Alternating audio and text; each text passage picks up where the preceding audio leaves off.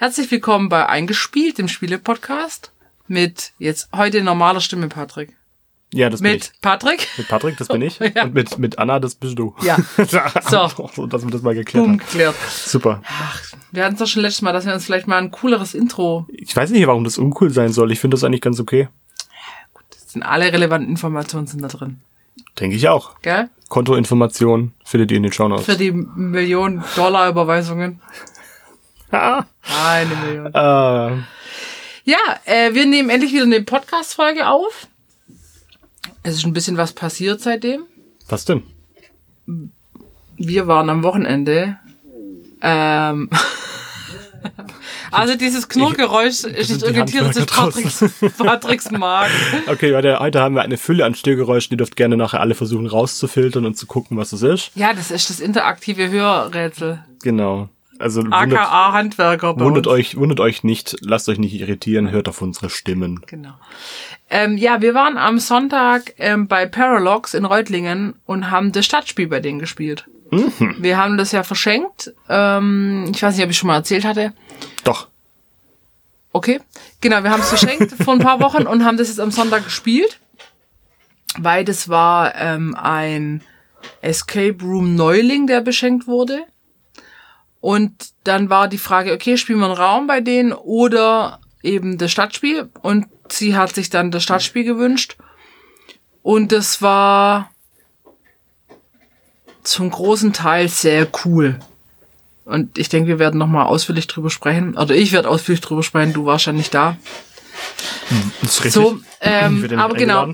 Also, ähm, wir, um es kurz zu fassen, wir hatten drei Stunden sind wir durch Reutlingen getingelt und haben das Spiel gespielt und das war war was ganz Neues. Wir haben das, also ich habe das noch nie so gespielt und es war echt cool. Und wir werden da, glaube ich, mal eine Folge drüber machen, weil wir auch einige andere Escape-Detektivspiele bisher gespielt haben. Vielleicht machen wir mal eine, wieder eine Rätselfolge.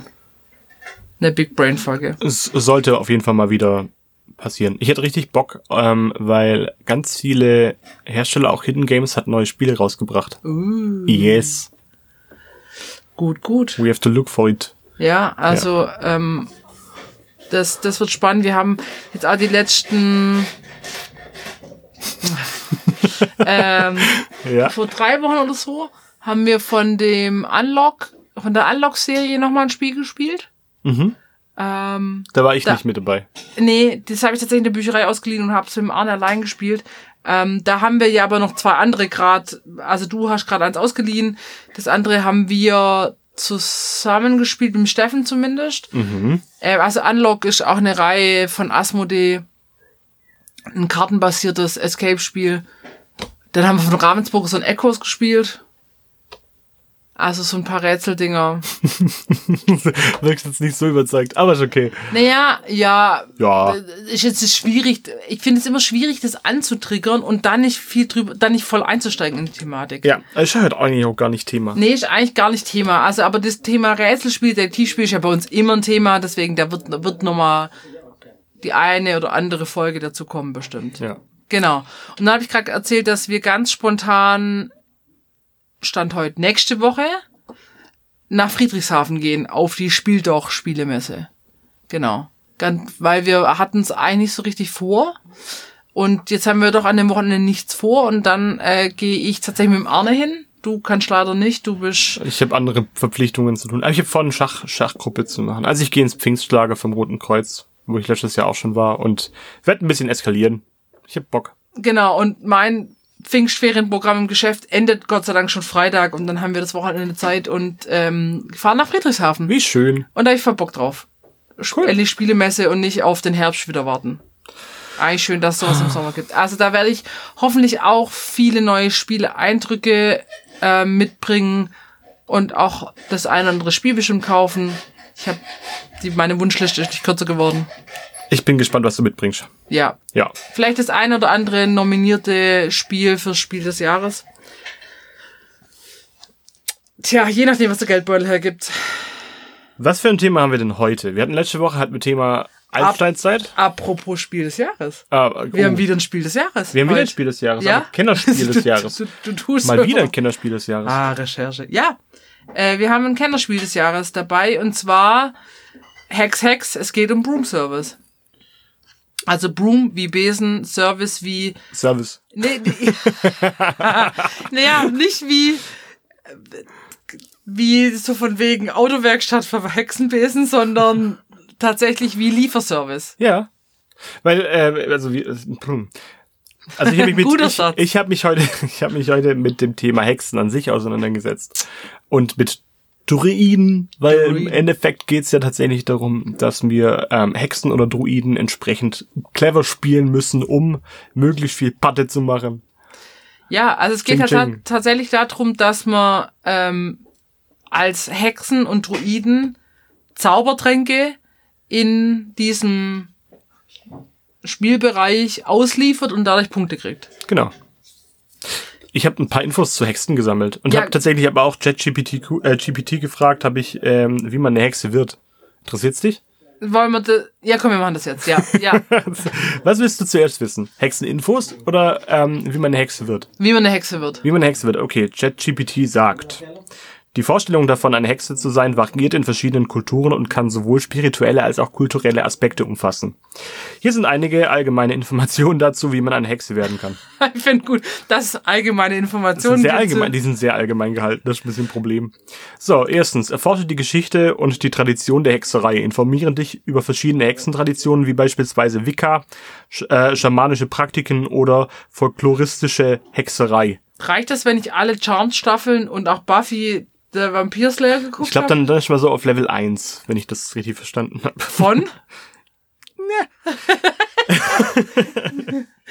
Herr, Lehr- Herr allgemeine Information. Lerne über ihre Ursprünge, Rituale und Glaubenssysteme. Punkt 2. Ah, jetzt weiß ich genau, was ich zu tun habe. Eigentlich sagt jeder, sagt jeder Punkt mehr oder weniger das Gleiche. Lerne über die Natur und ihre Zyklen. Viele Hexen verbinden sich mit der Natur und achten auf die Zyklen von Sonne, Mond und Jahreszeiten. Erforsche die Natur, ihre Pflanzen, Tiere und Elemente. Ich kann alle zwölf Monate. Reicht Wie, das? wie viele Elemente kennst du? Punkt 3. Entwickle deine Intuition und spirituelle Praxis. Ah. Die meisten Hexen betonen die Entwicklung ihrer intuitiven Fähigkeiten. Meditation, Divinationstechniken wie Was? Tarotkarten oder Pendeln über das Üben von Energiearbeit können hilfreich sein, um spirituelle Praxis zu entwickeln. Ah, ich glaube, das ist nicht ganz mein Thema. Tarotkarten? Nee, Nee, Spiritualität. aber Tarotkarten geht doch voll klar. Also die sind wie Glückskekse, wenn man es ganz genau nimmt. Ja. Sorry an alle, die Tarotkarten legen, aber eigentlich sind es Glückskekse. Okay. Man kann alles reininterpretieren. Finde eine Gemeinschaft, also viertens, finde eine Gemeinschaft. Suche nach lokalen Gruppen, die sich mit Hexerei oder Wicca beschäftigen. Der Austausch mit anderen Praktizierenden kann sehr vielfältig sein und dir helfen, mehr über verschiedene Ansätze und Praktiken zu lernen. Punkt 5. Praktiziere Rituale und Zauber. nur- es gibt fünf. Ah, okay. Hexerei beinhaltet oft das Durchführen von Ritualen, Zauberarbeiten oder Zeremonien. Erforsche verschiedene Arten von Ritualen und wähle diejenige aus, die am besten sind. So, also eigentlich weiß ich voll Bescheid. Genau, eigentlich sagt der Text, man soll sich mit der Natur auseinandersetzen, man soll sich mit Geschichte auseinandersetzen, man soll sich mit Ritualen auseinandersetzen und vor allem soll man sich mit ähm, anderen Hexengruppen zusammensetzen. Jetzt frage ich mich, wenn sich jeder bloß mit anderen Hexengruppen irgendwie verknüpft, damit er weitermachen kann, was lernen die dann? Also ich meine, es gibt ja verschiedene Hexereigruppen, das wissen wir ja. Welche kennen wir? Bibi Blocksberg. Das ist keine Hexereigruppe, das ist eine Hexe. Und die ist, glaube ich, fake. Also, Echt? ich habe mich nicht nachgewiesen. Ich meine, Neustadt gibt's, aber wie oft? Ähm, wo in unserem Alltag, All Alltag in Anführungsstrichen, haben wir Kontakt zu Hexen? Oh, warte, warte, erwarten ist ganz schön viele Fettnäpfchen, oder? Nee, eigentlich nicht. Nicht? Also ich kommt drauf gesagt, an. Heilpraktiker. Jugendamt. Entschuldigung. Piep.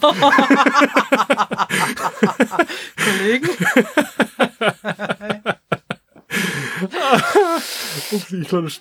Willst du nicht mal sagen, was, was deine tolle Info zu, dazu sagt, was Hexen es überhaupt gibt, sind? Es gibt Narrenzünfte, ja. Hier, besonders im Schwabenland Ah, gibt's ach so, okay, extrem ich- viele da, sorry, da bin ich völlig raus bei Ja, das macht gar nichts. Aber ich habe halt gegoogelt, wo gibt's denn überhaupt Hexereivereine? Und tatsächlich gibt's hier überall welche. Das ist völlig verrückt. Wären alle katholischen Gemeinden, oder? Ich, ja, ich, also vermute ich. Äh, Die sind hauptsächlich während dem 19. Jahrhundert aufgekommen und äh, also ja, nach Nazi-Zeit gab es dann plötzlich ganz viele Hexenzünfte. Warum das jetzt genau Hexen sein müssen? Pff. Kirche halt, was soll ich machen? Ähm, Was ist der Unterschied zwischen einer Hexe und einer Zauberin? die Schreibweise? Ich habe keine Ahnung. Aber da gibt's bestimmt einen Unterschied. Ja, ich glaube, da gibt's schon so, so Sind in Unterdefinitionen. Harry Potter alle Weiber? Hexen. Ist ja echt? Weiber, ja, Hexen, wirklich. Ah. Ja. Google das mal. Ob, also ob eine Hexe eine weibliche Zauberin, also ein weiblicher Zauberer. Also, ich, bei Harry Potter ist es so. Ja gut, vielleicht kommt es auch auf das, wer das definiert, oder? Genau. Drauf an. Was natürlich auch noch ähm, interessant für dich wäre, willst du wissen, wie dein Hexennamen ist? Ja, gern. Okay, dein, dein Hexenname wäre Braylin Latimer. Es tut mir leid, ich kann nichts damit anfangen, aber das schreibt man B-R-A-E-L-Y-N L-A-T-I-M-E-R. Oh Gott, das ist ja schon ein Studium für sich, seinen Namen zu schreiben. Wie ist dein Hexenname? Dein Zauberername? Ähm, Moment. Also mein, mein phänomenaler Hexername wäre, und das ist total merkwürdig, Christy James. Das, schlägt fest, oder? Das steht fest. Ich kann meinen Namen nicht jetzt nicht großartig Ja, ändern. aber warum gibt's jetzt das? Also du kriegst jetzt einen Live-Rechercheauftrag. Warum gibt es Hexe und Hexer und es gibt Zauberer und Zauberin? ich Ist google, das, sind das Synonyme oder? ich google das, wenn du nachher nachher ähm, ein Referat über das Spiel an sich hältst. Soll ich das mal, soll ich mal gleich mal starten? Dann kannst du schon recherchieren. Ja, willst du noch keine anderen Infos? Das ist jetzt die brennende Frage. Dann gib mir noch was anderes. Naja gut, wir haben, wir haben auch das Thema Druiden. Ja, wenn's das stimmt, das weil stimmt, es geht ja. ja um Hexen und Druiden ja, und. Kräutersammler. Und Feen. Es gibt auch eine Fee. ja, Oh habe ich nicht, die habe ich nicht recherchiert. Oh ja. Aber Feen sind crazy. Ähm, Klar. Nein, Druiden, äh, Dru die Druidensicht, ich meine, wen kennen wir als Druiden? Miraculix. Sehr gut, sehr gut. Was ist das für ein Druide? Ein, Verrückter. genau, ein alter Druide. Das steht so im Bibi Blocksberg Handbuch für. so ähnlich. Also ich meine, die, die erste Sicht der Druiden war ja, also es ist ja ein, ein, eine keltische gelehrte Person. Ja. Und definitiv.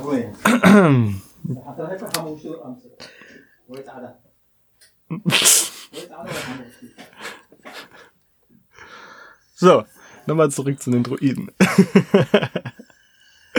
also, die Druiden kommen ursprünglich aus der keltischen Mythologie und die ersten Darstellungen von denen ähm, waren übelst brutal, weil, wer hat die angefertigt? Denk nach. Ich weiß nicht, worauf du raus willst. Julius fucking Caesar. Ach so, okay. Ja, genau. Weil der, der hat nämlich, der hat äh, innerhalb der ähm, römischen Kultur hat der mal gezeigt, was Druiden alle so machen und offensichtlich sind das barbarische, blutrünstige Bestien, die ihre Feinde zerstückeln, deren Milz essen und ähm, ihre Feinde mit irgendwelchen Därmen erdrosseln. Also völlig abgefahren und die haben das echt krass dargestellt. Die haben auch, ähm, also es gibt auch Bildnisse, wo dann ähm, Druiden Figuren, große Figuren bauen aus irgendwelchen Zweigen. Druiden sind doch eigentlich wie Schamanen, Medizin. Ja, das ist auch eigentlich mehr oder weniger das ein Synonym. Es sind einfach Gelehrte, wenn man es ganz genau nimmt. Aber die Darstellung, die erste Darstellung war übelst brutal, weil halt die Römer ein Feindbild gebraucht haben und die haben halt gedacht, okay, machen wir den Leuten ein bisschen Angst, zeigen, wie böse die alle sind. Ja, klar. Genau. Und es wurde auch von Historikern in der Regel jetzt eher widerlegt, als man, dass man sagt, ja, das war vielleicht eine, eine etwas übertriebene Gewaltdarstellung, die man damals praktiziert hat. Ähm, wir sind mittlerweile der Auffassung, dass Druiden tatsächlich einfach nur Gelehrte sind, die ähm, über Naturheilpraktiken verfügten oder die auch eine Spiritualität ausgestrahlt haben und praktiziert haben, aber eigentlich wohl ganz nette alte Männer. Meistens waren es Männer, vermutlich. Genau, das sind Druiden. Richtig krasse Dudes. Und äh, es ist, glaube ich, auch eine, nee, Schamanen waren die spielbare Rasse bei, spielbare Klasse bei, bei World of Warcraft. Druiden verbinde ich ein bisschen mit Wizard, weil die kommen doch alle in Kartendecks vor und die sind wirklich arg hässlich gestaltet. Ja, Aber dass wir die Grafik von Wizard nicht mögen, klappt daraus haben wir schon oft kein Geheimnis gemacht. ja, die sind schon hässlich. Äh, ich weiß nicht, ob jetzt jeder Druide hässlich ist und was man für Voraussetzungen braucht, um da einer zu werden. Ähm, es gibt leider keine Druidenvereine, die ich gefunden hätte, aber es gibt halt, also es gibt moderne Druiden, Krass. ja, moderne Druiden im Sinne von, das sind halt irgendwelche Schriftsteller oder ähm, Forscher, Gelehrte aus der Neuzeit, die dann sich aber später als, oder generell als Druide definiert haben. Kann man mal googeln, wenn es einen interessiert. Finde ich jetzt nicht so spannend. So, moderne Druiden, neuzeitliche Druiden ab dem Okay. 18. Jahrhundert. Berühmter Name wäre zum Beispiel William Blake. Kennt man den? Ein englischer Dichter, Maler, Ja. Naturmystiker. Ähm, oder als auch, ähm, kenne ich alle nicht. Ah, so bekannt sind sie. Na. Nee. So unbekannt sind sie, ganz genau. Aber die gibt's noch bis zum, bis innerhalb des 20. Jahrhunderts gibt's verschiedene. Ich weiß aber gar nicht, was die alles gemacht haben. Schriftsteller hauptsächlich. Keine Ahnung. So, das sind Druiden. Hexen haben wir jetzt geklärt. Druiden, ich. Ach, Winston Churchill war auch einer. Krass. Wie crazy. Den kennt man sogar. ja, Okay. sieht's nämlich aus. Ja, das ist, Gut. das meine kurze. Ah, und in der Hexenver äh, Hexenverbrennung, nicht Hexenverbrennung, Hexenjagd, wie sagt man dazu? Ja, beides gibt's. Nein, die, die, die, die, ah. Bei den Hexenprozessen, Hexenprozessen. Bei den Hexenprozessen. Wie viele Leute sind gestorben, so ganz grob? Viele. Weil das war ja eigentlich nur andere Leute denunzieren und Es waren, es waren etwa Machtspielchen. 50.000 Menschen, was für die damalige in, Zeit in echt welchem krass geografischen Raum? In jedem geografischen Raum. Okay, Ja. gut. Ja. Hm, Das ist ganz schön viel. Von der spanischen, spanischen Inquisition Ja gut, ich meine, da war weggewischt. Ja. Naja, also so. ihr merkt, ihr merkt, äh, es geht um Hexen und Druiden und eine Fee. Die darf auch noch mit mithüpfen. Ähm, genau, also zurück zu Broom Service. so. Ähm, ganz kurz die Fakten. Das ist ein Spiel für zwei bis fünf Spielerinnen ab zehn Jahre. Ungefähr mit einer Stunde Spieldauer angegeben. Das ist 2015 erschienen bei Alea. Alea äh, gehört äh, zur Ravensburger Gruppe, also zum Ravensburger Spieleverlag. Und es ist so ein bisschen denen ihre Sparte für anspruchsvollere Spiele. Also von Alea ist zum Beispiel auch Puerto Rico. Ähm, es sind nicht die super krassen Kennerspiele oder Expertenspiele, aber im Ravensburger Sp Portfolio sind es doch eher die Spiele für erfahrenere Spiele, Spieler. Ähm, das, äh, der Aut oder die Autoren sind Alexander Pfister und äh, Andreas Pelikan. Oh, ein geiler Name, oder? Andreas Pelikan. Oder? Das ist wie so ein, wie so ein, weiß nicht, so ein Künstlername. Hat der, hat der die ähm, Füllerminen? Naja, aber der Alexander Pfister ähm, hat Isle of Sky gemacht und Port Royal. Ja, also Das ist- schon sind auch gute, gute Spiele. Das ist, Ich sind ziemlich, Royal. ziemlich äh, gute Spiele. Ähm, ja, genau. Und das Spiel wurde zum Kennerspiel des Jahres äh, gekürt. Zu Recht oder nicht zu Recht, das wird man, glaube ich, später nochmal kurz diskutieren. Um was geht's in dem Spiel? Jeder ähm, spielt eine Farbe, es gibt fünf Stück, ähm, und man kriegt dann zwei Hexenfigürchen und ein Kartendeck. Jedes Kartendeck ist gleich. Das Kartendeck besteht aus Hexen, Druiden und dieser Fee. Wir haben einen Spielplan vor uns, dafür drumrum die Punkteskala und da gibt's verschiedene Landschaftstypen. Erinnert mich ein bisschen an Small, Small World. Ähm, es gibt Waldgebiete, Weidegebiete, Hügelgebiete und Berggebiete Und Wasser. und Wasser. Wasser ist allerdings neutral und kann nicht äh, angeflogen werden, angesteuert werden. Mit unseren zwei Hexenfigürchen können wir uns über den Spielplan bewegen, in die einzelnen Gebiete. Da stehen Türmchen. Die Türmchen haben äh, verschiedene Dachfarben, grün, orange, lila und verschiedene Punkteskalen. Die geben nämlich Punkte, wenn man sie beliefert. Und mit was beliefert man die? Mit Zaubertränke. Es gibt drei Farben der Zaubertränke, wieder orange, grün, lila. Denn ich kann nur einen grünen Zaubertrank an einen grünen Turm liefern. Easy peasy. Klar. So, dann kriegt jeder ähm, das Kartendeck auf die Hand. Und äh, in dem Kartendeck ist für jedes Land, für jeden Landschaftstyp immer eine Hexe und ein Druide drin. Es gibt also eine Waldhexe und es gibt einen Druiden, der für das Waldgebiet ja, nicht Jeder- arbeitet, jeder- sondern Jedes, jedes Gebiet hat eine passende Hexe, die sich dorthin teleportieren kann oder fliegen kann. fliegen kann. Und äh, einen passenden Druiden, der immer der zwei Gebiete kann. abdeckt. Genau. Und es gibt dann noch, das habe ich äh, abgesehen von Druiden, Hexen und der einen Fee, es gibt noch Sammler, Genau. die für dich quasi wieder ähm, Rohstoffe generieren. Es Ja. gibt gar nicht vier Rohstoffe in dem Spiel, es gibt nämlich nur die drei Zaubertränke und Zauberstäbe. Für was brauche ich Zauberstäbe? Es gibt auf den äh, auf dem Gebiet gibt es sogenannte Gewitterwolken, die ähm, teilweise auf den Wassergebieten liegen und teilweise aber auch auf den anderen normalen Gebieten und dann, wenn die da drauf liegen, blockieren die das Gebiet, man kann nicht da drauf liegen. Und dafür gibt's dann die Fee. Denn die Karten in meiner Hand haben verschiedene Funktionen. Mit den Hexenkarten, wenn ich die ausspiele, dann darf ich meine Hexe in das abgebildete Gebiet ziehen. Zum Beispiel, ich spiele eine Waldhexe, dann dürfte ich eines meiner Hexenmarke in ein benachbartes Waldgebiet ziehen. Die fliegt dann dahin. Ja. Die Druiden liefern Tränke in einem Waldgebiet, wo du schon eine Hexe hast. Also habe ich zum Beispiel eine Hexe in einem Waldgebiet, dann kann ich eine Druidenkarte spielen, wo in diesem Waldgebiet dann ein Trank ausgeliefert Das heißt, wir haben, wir haben den DHL, das DHL-Fahrzeug und das, den DHL-Boten, der das Paket dann an der Haustür So. ablegt. Und die Fee, die hext angrenzende Gewitterwolken weg, wenn ich ausreichend Zauberstäbe habe. Was für Vorteile hat das? Die Wolken wegzuhexen. Ja. Also A mache ich Gebiete frei.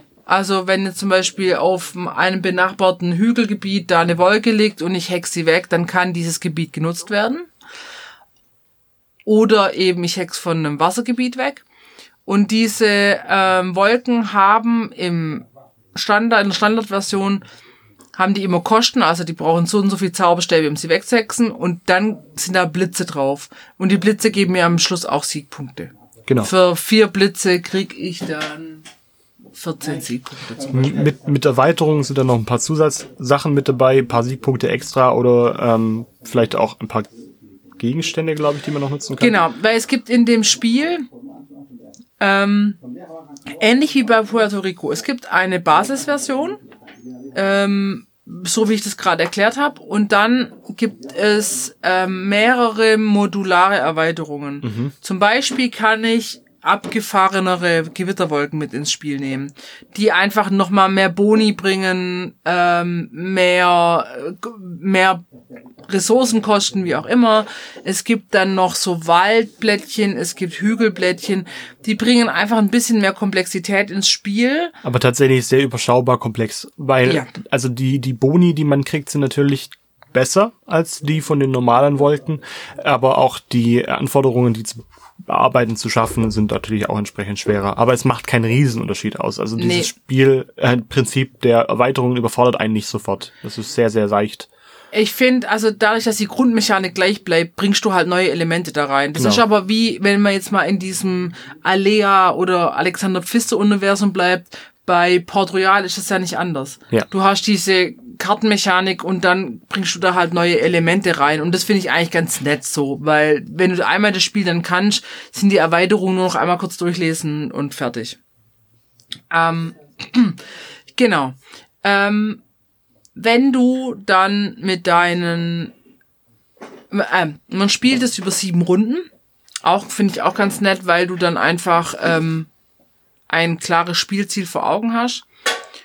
Es wäre ja ziemlich easy, wenn, wenn ich einfach meine Karten spielen könnte und tun und lassen, was ich will. Nein, es, es ist so, dass jeder seinen Kartenstapel hat. Der besteht aus eins, zwei, drei, vier, fünf, sechs, sieben, acht, neun, zehn Karten.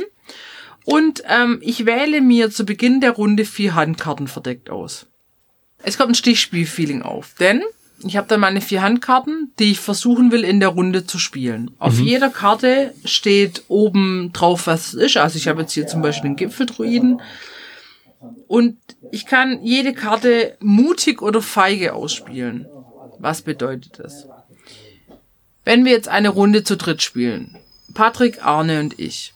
Patrick ist Startspieler, er legt eine Handkarte aus. Dann muss er entscheiden, ob er diese Karte mutig oder feige spielt. Wenn er sie feige spielt, ganz easy, darf er einfach die Aktion ausführen.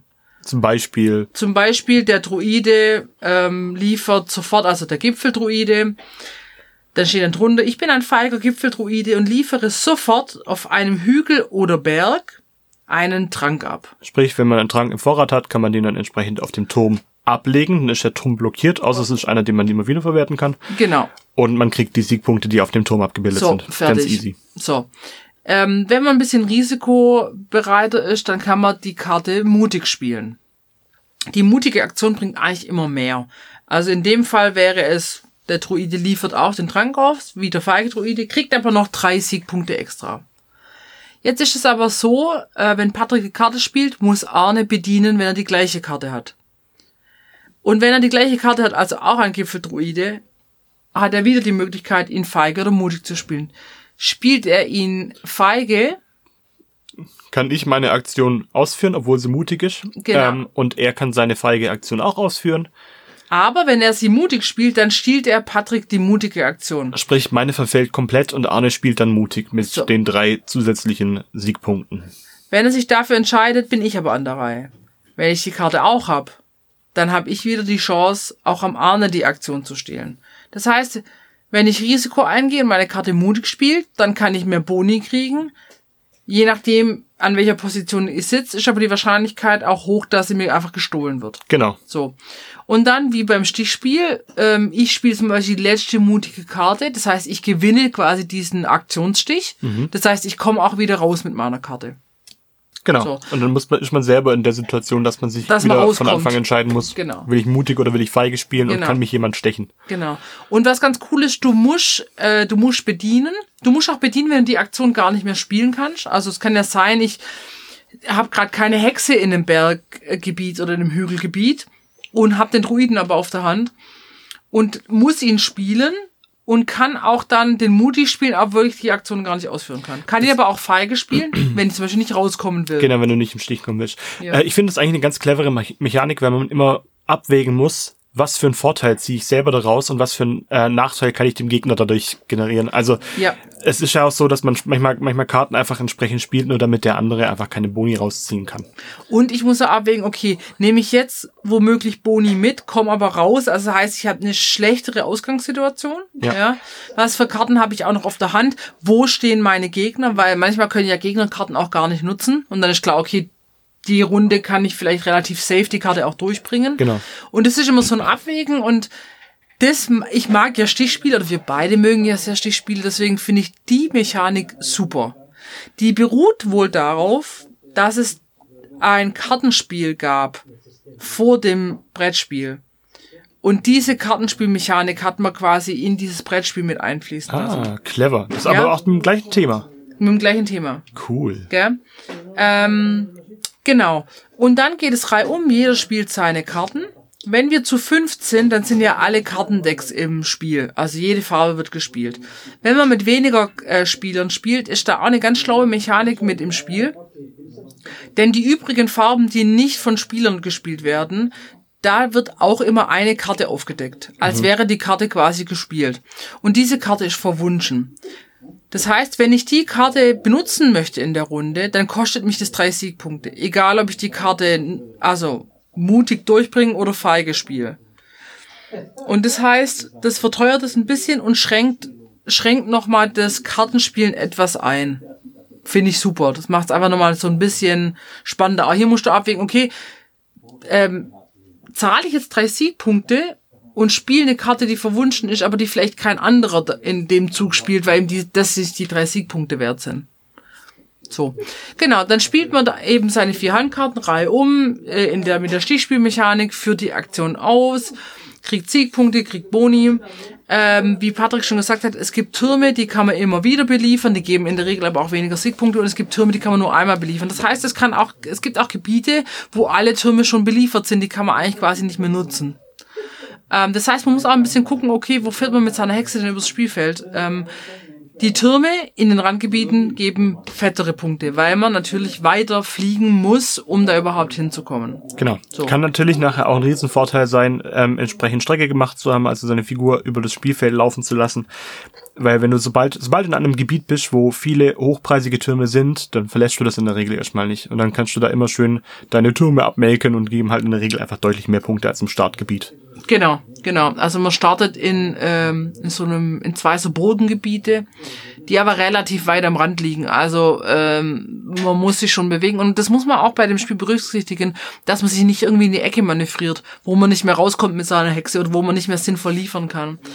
Und dann muss man natürlich auch immer ausbalancieren, okay, muss ich Rohstoffe generieren mit meinen Sammlern, also Tränke und Zauberstäbe, äh, um die überhaupt ausliefern zu können. Weil das kann natürlich auch passieren. Ich habe irgendwie die Tränke gar nicht, um die in bestimmte Gebiete an bestimmte Türme zu liefern. Genau. Es macht keinen Sinn, sich auf eine der drei Varianten zu spezialisieren, weil dann kommt man nachher zu nichts. Ja, ja. Und Nochmal ein Element, äh, was auch nochmal ein bisschen Pep reinbringt, sind die Ereigniskarten. Die werden vor jeder Runde aufgedeckt. So ein bisschen wie bei Quacksalber von Quedlinburg. Da steht zum Beispiel dran, dass am, Abs der, am, am Schluss der Runde gibt es Pluspunkte für bestimmte Gebiete, wo Hexen platziert sind. Also zum Beispiel kriegt man für jede Hexe, die eine, in einem Hügelgebiet steht, drei Pluspunkte.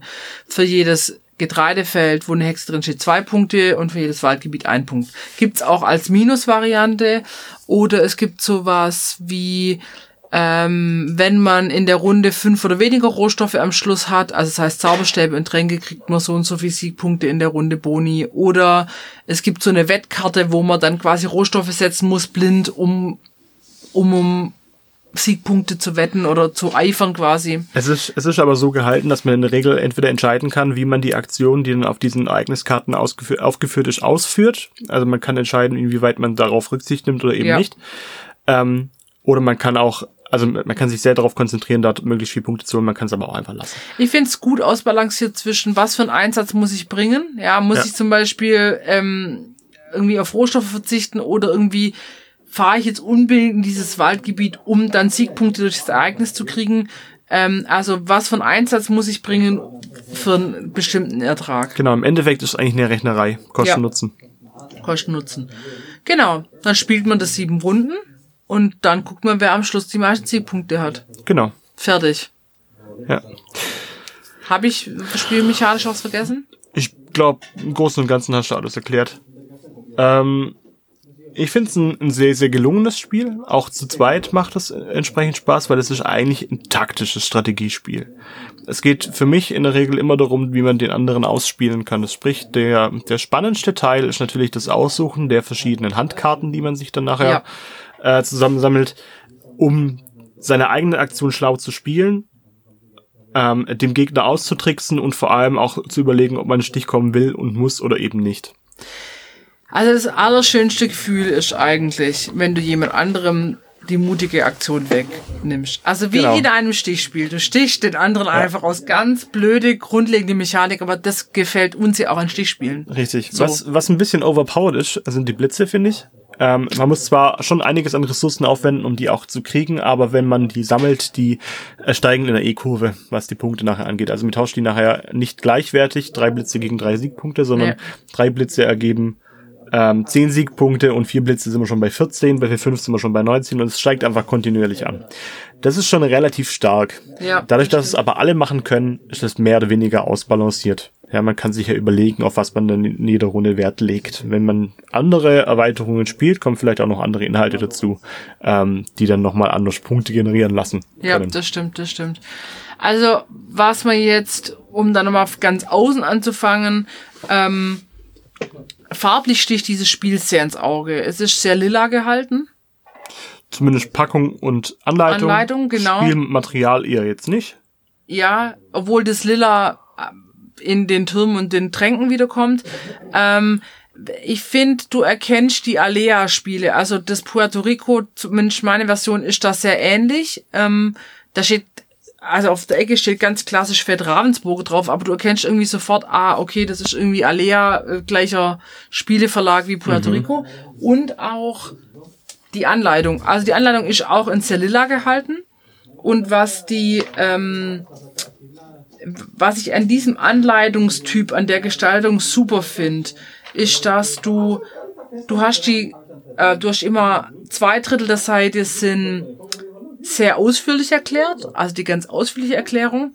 Und dann hat's rechts wie so, ein, so eine Stichpunkttafel. Mhm, so eine Zusammenfassung. Genau, Prinzip. für alle, die quasi noch mal kurz reinspiegeln müssen. Also zum Beispiel ähm, hier äh, sieben zufällige Ereigniskarten als Nachziehstapel bereitlegen. Ah, okay, alles klar, ähm, das war so. Ah, Spiel verläuft über sieben Durchgänge. So. Also das ist einfach so für, ah, wir haben das jetzt irgendwie ein paar Mal nicht mehr gespielt. Ähm, ich schlag mal kurz noch mal was nach. Genau. Das finde ich klasse. Ähm, ich finde das Design, also das ist alles so gezeichnet. Ähm, ich finde es okay ansprechend. Mir gefiel, gefällt der Stil nicht ganz. Und die Anleitung wirkt etwas altbacken. Ja, es könnte einfach auch aus den frühen 2000ern sein, was es ja in dem Fall einfach nicht ist. Genau, genau. Genau. Das, aber ich meine, über Design und Grafik lässt sich halt auch immer streiten. Ich finde es ansprechend genug. Ja. So. Was ähm, bei den, ähm, was auf dem Spielfeld ist, dass die ganzen Türmchen, also es ist alles relativ klein gehalten. Ich weiß nicht, ob man den Spielplan hätte größer gestalten können. Dann, das nimmt dann natürlich auch sehr viel mehr Platz weg. So ein bisschen mehr Platz hätte aber, glaube ich, nicht geschadet. Was ich, was ich immer schwierig finde, ähm, wenn man nicht ganz genau hinguckt, sieht man ganz oft nicht, ob ein Turm auf einer Grenze Ja. steht oder in einem Gebiet. Ja. Da tue ich ich, finde es auf dem Spiel, beim Spielplan am kritischsten. Bei den Karten, da weißt du ja irgendwann, was, was, wie es funktioniert. Genau. Du hast ja noch so Übersichtsblättchen, die sind auch top, also wie viele Blitze geben, wie viele Punkte und so. Aber ich finde ja, die, also die, die, die, das Turmdesign ist zu klein. Genau. so. Oder zu uneindeutig manchmal. Ja, genau, weil es gibt Türme, die auf Grenzen stehen, da kannst du die von beiden Gebieten anfliegen, beliefern. Und da musst du schon ziemlich genau hingucken und das geht dir manchmal auch so ein bisschen durch die Lappen, das finde ich auch schade. Da hätten sie es vielleicht einfach noch mal ein paar Zentimeter größer machen können. Die, das Kartendesign ist bisschen wild manchmal. Also es ist auch gezeichnet. Alle relevanten Informationen ziehst du schon auf den ersten Blick irgendwie, ah, guck mal, das ist jetzt die Hügelhexe, die ist in braun gehalten, also darf die in ein Hügelgebiet und so. Aber die Zeichnungen sind, also ich zeig jetzt mal kurz an Patrick den Früchtesammler, nur noch mal zur Erinnerung, das sieht aus, als hätte er gerade Drogen genommen. Ich meine, du weißt nicht, was es für Früchte sind. Ja, das stimmt auch wieder. Also das finde ich ähm, leider nicht so schön, aber es ist jetzt nicht so, dass es mich stört. Das ist ja bei Wizard aber auch so. Da ist Ja. es ja, also nochmal, ich finde, Wizard hat eines der hässlichsten Spieldesigns, aber das Ist halt ein geiles dem- Spiel. Ja. Ja, ist hier auch so. Das tut jetzt dem Spiel nicht wirklich einen Abbruch. Es hat schöne Holzmarker. Also die, die Tränke sind, sind kleine Holztränke. Die Hexen, da finde ich die Farbgebung auch irgendwie, das ist ja halt die klassische Rot, Blau, Gelb, Schwarz. So ein Mensch, ärger dich nicht, Optik. Ja, hätte ein bisschen vielleicht etwas pastelligere Töne, also passend zum, zu den anderen Spielfarben hätte es auch gut getan. Sind aber kleine Hexen, ist ganz nett. Ja, Ja, vom, vom Material her, es ist ganz okay. Also es ist hochwertig. Die Karten sind hoch, das finde ich wichtig, weil du spielst ja viel mit den Karten und die sind hochwertig. Die, Ich glaube, ja, so ein Plastikverbund, äh, Ja. Verbund, gell? die ähm, verzwirbeln sich nicht, die also klar, mit Gewalt kriegst du schon hin, aber ähm, Spielplan ist ein dicker Karton, auf jeden Fall. so. Ja, Figuren meistens aus Holz, ganz, ganz wenig weiter Kartonage. Aber es ist, es ist ganz gut gehalten. Was kostet das Spiel denn im Großen und Ganzen? wenn Also es hat mal neu gekostet 40 Euro. Ja, schon Finde ich für ein Spiel des Preis. Jahres Kann, kann angemessen sein. Aber je nachdem. 2015 muss man sagen. Also ich Ja. meine, das ist jetzt auch schon ein paar Jährchen her. Ich hab's für 10 Euro gekauft. Ich dachte damals, das wäre voll der Messeschnapper. Es kostet aber einfach seit Jahren nur noch 10 Euro. Und ich habe mich gewundert, warum ein Spiel des Jahres, also ein Kennerspiel des Jahres von Ravensburger und Alea nur 10 Euro kostet seit Jahren. Und dann habe ich gelesen, dass die wohl, dass dieser Spiel des Jahres und die haben dann auch noch die Spiele-Hit-Auszeichnung. Ähm, das ist, lass mich mal kurz spiegeln. Ähm, Preis der Wiener Spieleakademie. Das ist so ein roter Wimpel.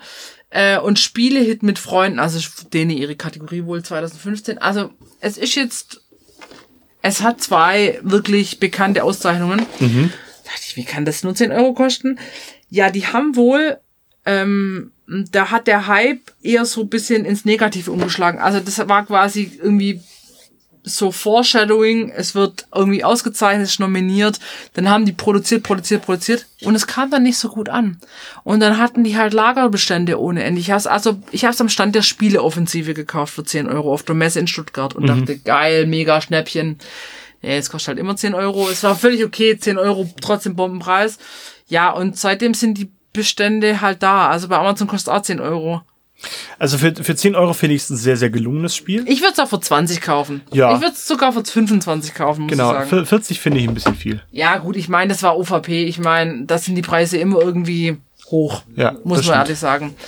Ähm, Würdest du es weiterempfehlen? ja. Weil ich finde, ähm, es verbindet die Elemente Stichspiel ähm, und Worker Placement. Also Worker Placement heißt, ich stelle Spielfiguren irgendwo hin und es werden Sachen aktiviert. Ja.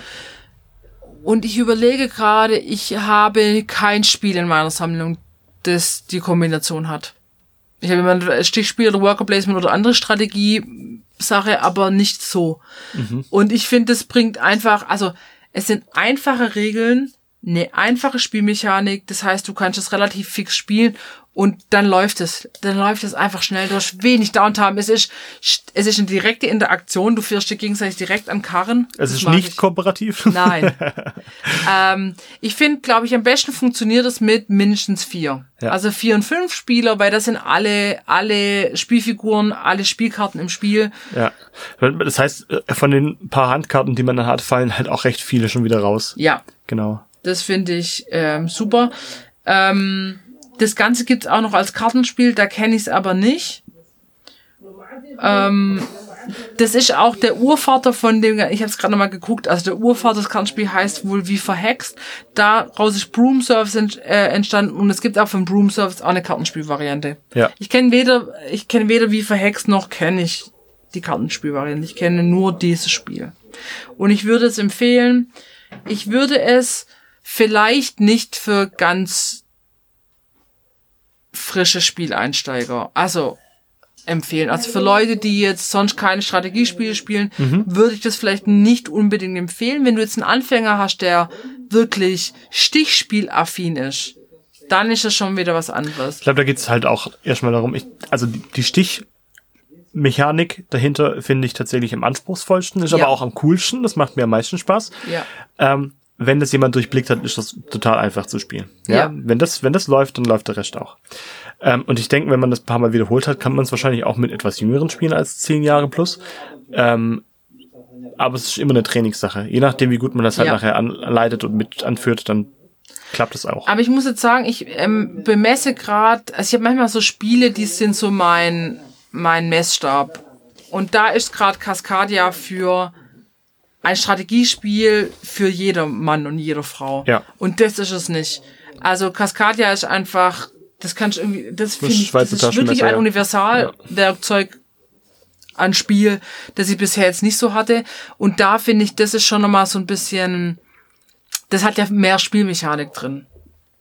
Und dadurch macht es etwas schwieriger, weil wenn du das gar nicht kennst mit, ich muss ein Männchen irgendwo hinfahren, das was auslöst, dann musst du diese Spielmechanik auch schon mal kennen. Ja. So. Ich finde, für unsere Spielerunde ist es sowas, komm, das spielen wir jetzt einfach mal nochmal. Ähm, wir wollen was Leichtes spielen, äh, bisschen mit Fets, bisschen, bisschen gegeneinander. Genau. So. Ja.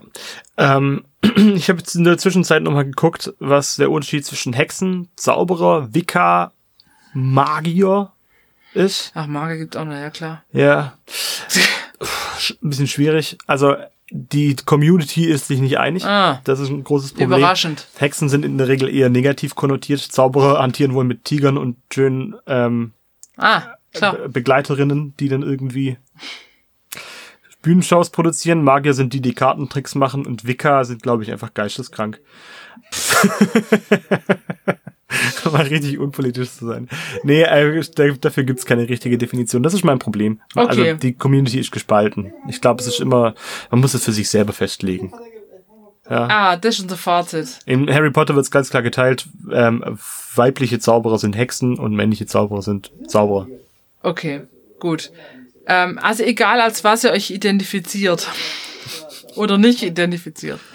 Auch wenn man mit dem Thema Hexen-Zauberer-Ding nichts am Hut hat. Also so geht mir das jetzt. Also jetzt mal ganz ehrlich, das hat ja auch nichts mit Harry Potter zu tun, das Ganze.